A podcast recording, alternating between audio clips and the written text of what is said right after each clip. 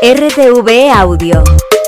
Descarga la nueva app y disfruta de los programas de RNE y nuestros podcasts originales.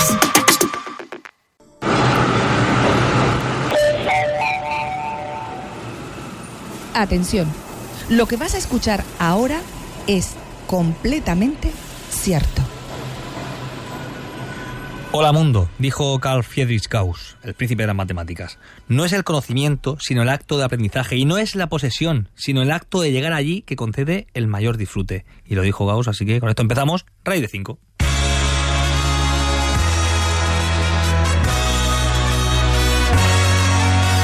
Raíz de 5, el programa más hipotenuso de la radio. First I saw you standing there, eyes so wide beneath your head. Coat worn blacker than the sun, shook your head like strong. Hola, hola, empezamos en directo, Raíz de 5, todo, bueno, todo noticias, no, Radio 5, todo noticias, Raíz de 5, el programa más hipotenuso de la radio. Tenemos un programa muy reflexivo, muy... como un escape room, pero en forma de divulgación matemática. Esto es matemáticas para todos, no os asustéis. Es un programa muy amable, muy afectivo, que ahora se dice mucho, ¿no? Socioafectivo. Pues aquí trabajamos mucho eh, justamente esa, esa línea, matemáticas afectivas, que digamos que simpaticen con el mundo real, simpaticen con nuestras emociones, que ya hay mucha ansiedad de matemáticas que se genera por doquier. Hay muchas conclusiones que sacar de, de esto de estas semanas. Estamos muy de moda, los matemáticos, las matemáticas. Pero bueno, os presento un poco el contexto. Hoy hablaremos de Olimpiadas Matemáticas y este programa pues lo hacemos aquí dos catetos, a priori, Santi García Cremades, cateto, cateto, eh, cateto al cuadrado, por tanto. Y tenemos otro cateto, otra cateta al cuadrado, que es Alejandra García. No somos primos, semiprimos a lo mejor, porque no, tú no eres de aquí, de Murcia, ¿no? Estamos aquí en los estudios de estu de Murcia y ella es de Guadalajara. Alejandra de Guadalajara, bueno, al final todos somos primos, porque por el teorema fundamental de la aritmética, al final todo se puede descomponer en primos y bueno, no voy a contar aquí un teorema a estas alturas. Lo que quiero es que juguemos al mundo de las matemáticas y para eso estoy un poco cabreado, también tengo que deciros. Mm, eh, hay una noticia que ha salido, así un poco viral, y quiero que viajemos en el tiempo. Viajemos en el tiempo, pues tengo aquí varios viajes, por ejemplo, me gustaría ir a 2000, 2008, tengo un viaje previsto, 1959 Venga, nos vamos a, a Rumanía, 1959. Alejandra tiene la máquina del tiempo ahí preparada. Pues venga, nos vamos a la primera Olimpiada, o vamos a decir, a la primera IMO, Olimpiada Internacional de Matemáticas, que se celebró allí, Rumanía, 1959.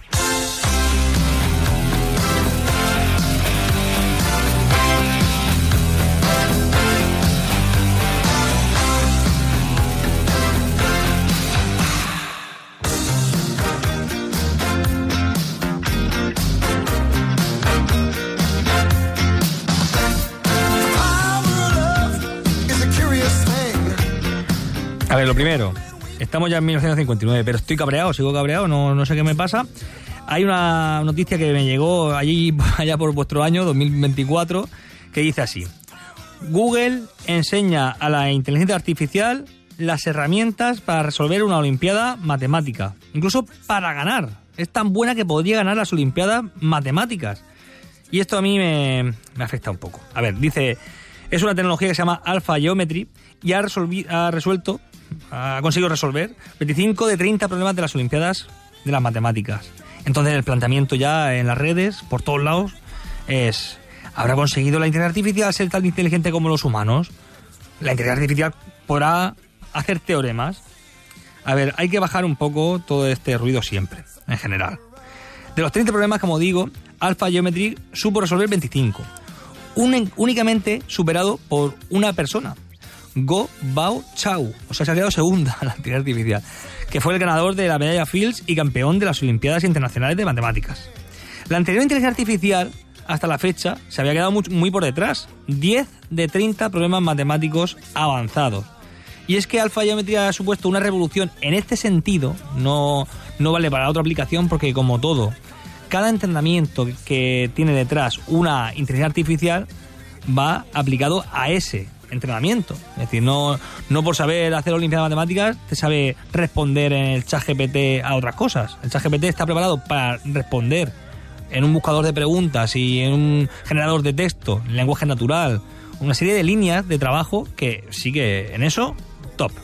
Y Alpha Geometry en Olimpiada de Matemáticas, top. Y, y cuando hacemos filtro de Instagram, esa IA para hacerte un filtro de Instagram y dejarte así bien bonito para una story, top. Cada una está aplicada para algo, pero en la inteligencia humana, esa transversalidad, si queréis verlo así, o, o si queréis inteligencia horizontal, que está muy de moda el pensamiento lateral o pensamiento horizontal, en eso está lejos, muy lejos.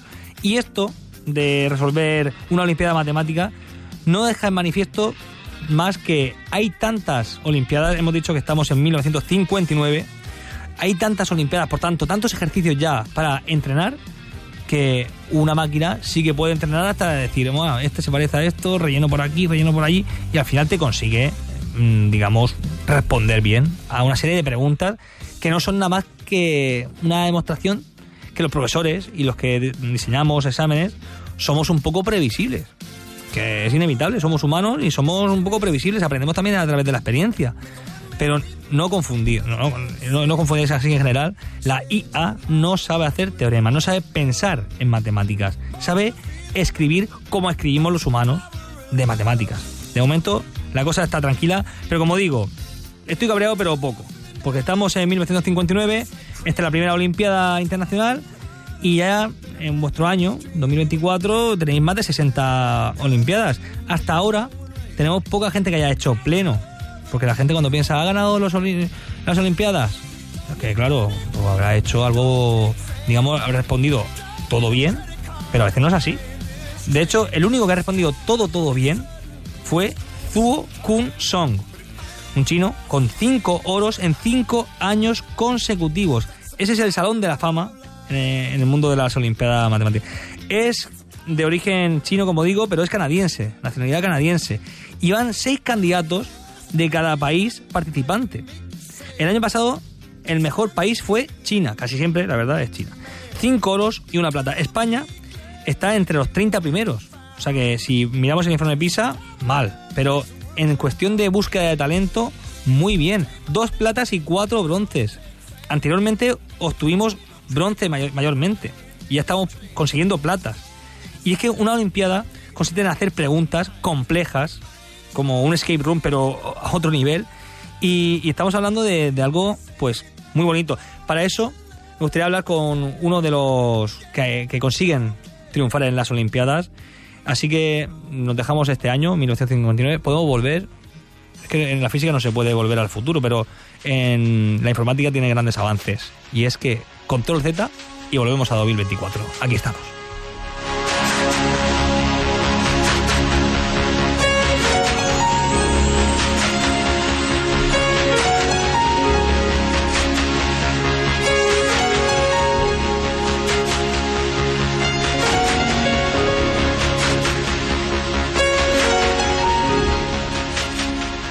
Estamos aquí con uno de los buenos, uno de los nuestros. No sé si es comparable con Usain Bolt, Michael Phelps, Messi, si, si él le gusta a Messi, no sé. Carlos Villagordo, un estudiante, está, no sé, ¿está en bachiller ya, Carlos? Sí, en segundo de bachiller. Segundo de bachiller ya, es que, claro, yo tengo aquí tu historia, que empezaste eh, a, lo equivalente a segundo de la ESO, o sea, ya llevas unos cuantos años presentándote a la Olimpiada Matemática. Sí. Carlos Villagordo, eres de la provincia de Alicante. ¿De dónde eres? De la ciudad de Alicante, La ciudad de Alicante, Alicante capital. Y, tenemos una historia eh, en lo que nos han contado. Aquí tenemos a Roberto Selva, que es de los que prepara la Olimpiada y está siempre con vosotros en esta experiencia. Eh, Roberto es amigo del programa y ya nos contará vuestras experiencias, eh, digamos, en, segunda línea. Pero yo creo que me la cuentes tú, en primera línea, ¿en qué consiste una Olimpiada Matemática? Pues para mí son, bueno, normalmente nos dan seis problemas y en el caso de las Olimpiadas de España hay tres horas y media para resolver tres problemas y luego otras tres horas y media para resolver otros tres problemas que suelen tener esta idea de utilizar eh, eh, no suelen requerir como muchos teoremas y mucho conocimiento así avanzado. Sin embargo, la idea de poder utilizar el conocimiento adquirido en el instituto de maneras muy creativas para resolver estos problemas, que eso pueden tener enunciados cortos y sencillos, pero que requieran muchísima teoría para resolverse. Eso es. A mí me gusta mucho lo que acabas de decir de matemáticas creativas. Mm, La primera vez que te presentaste, que era segundo de la ESO, o sea, ya hace unos cuatro años, eh, ¿sentiste que lo que se enseña en, en la educación básica, la, en secundaria, digamos, no equivale a, a ese pensamiento matemático, como dices, creativo? ¿Crees que dista bastante la Olimpiada de lo que se enseña en clase?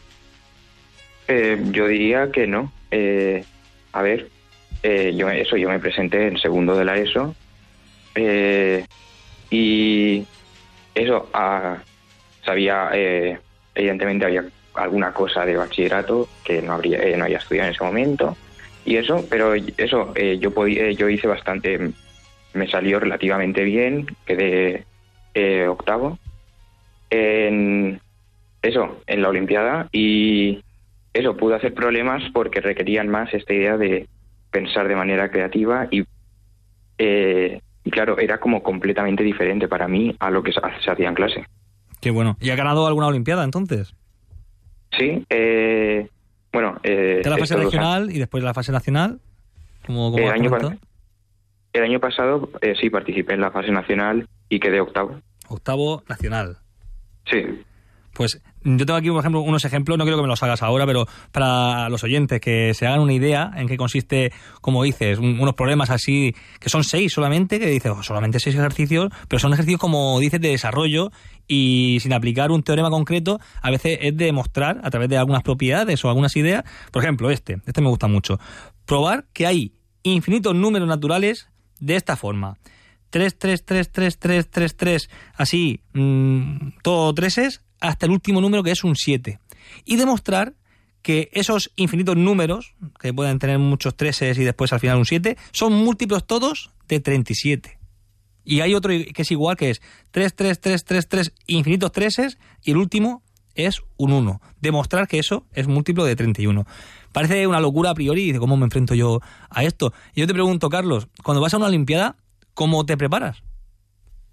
Pues yo normalmente me preparo, pues eh, tengo eso, tengo problemas de muchísimos años anteriores, tengo eh, hay muchísimos libros que eso no tienen tampoco tanta teoría, a ver, algo de teoría sí que tienen, que, eh, porque esa teoría puede ser útil, Claro.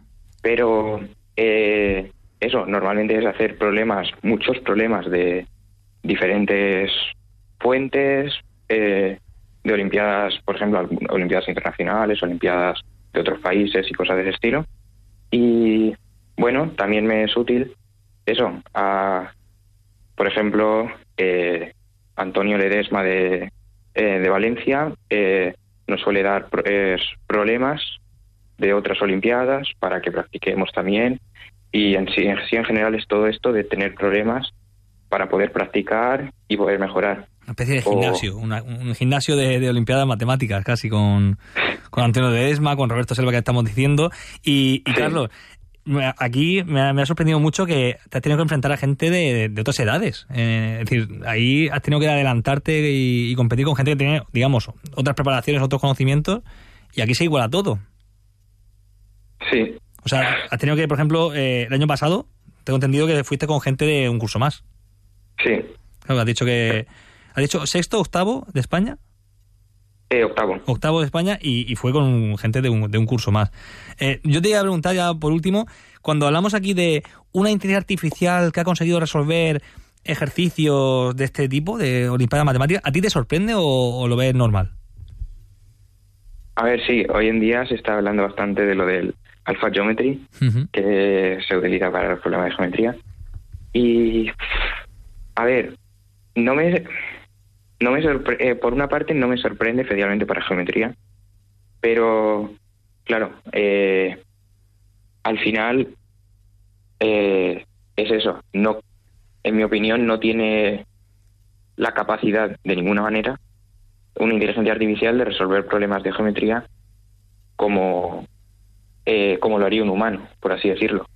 Hay, eh, hay muchas veces que, por ejemplo, la tecnología para geometría siempre ha podido hacer eso de eh, eh, meter eh, números eh, para ver si para ver si funciona así con coordenadas y cosas de ese estilo, que evidentemente para un humano en hora y media no es posible, pero Exacto. para un ordenador sí. Entonces, sí, es verdad que no eh, que que pueden, pero yo creo que mucho más no va a progresar eh, por ahí la inteligencia artificial. Que no es la línea. Además, como dice, es geometría y, y cuando hablamos de álgebra ya es otra línea. Cuando hablamos de topología ya te vuelves loquísimo. ¿Tú has estudiado algo de, de topología? Todavía no.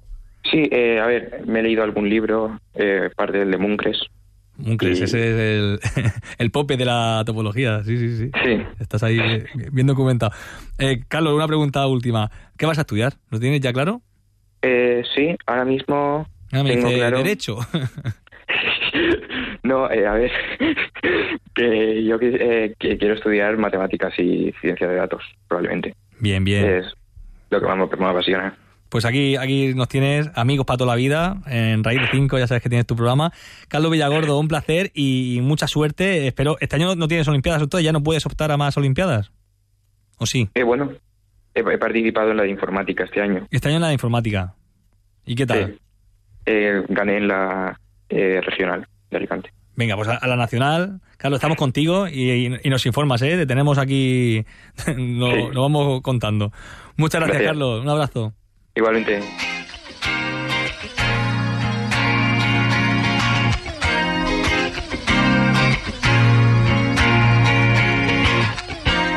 Me encantaría conocer si vas a sonreír, pero no quiero preguntarlo.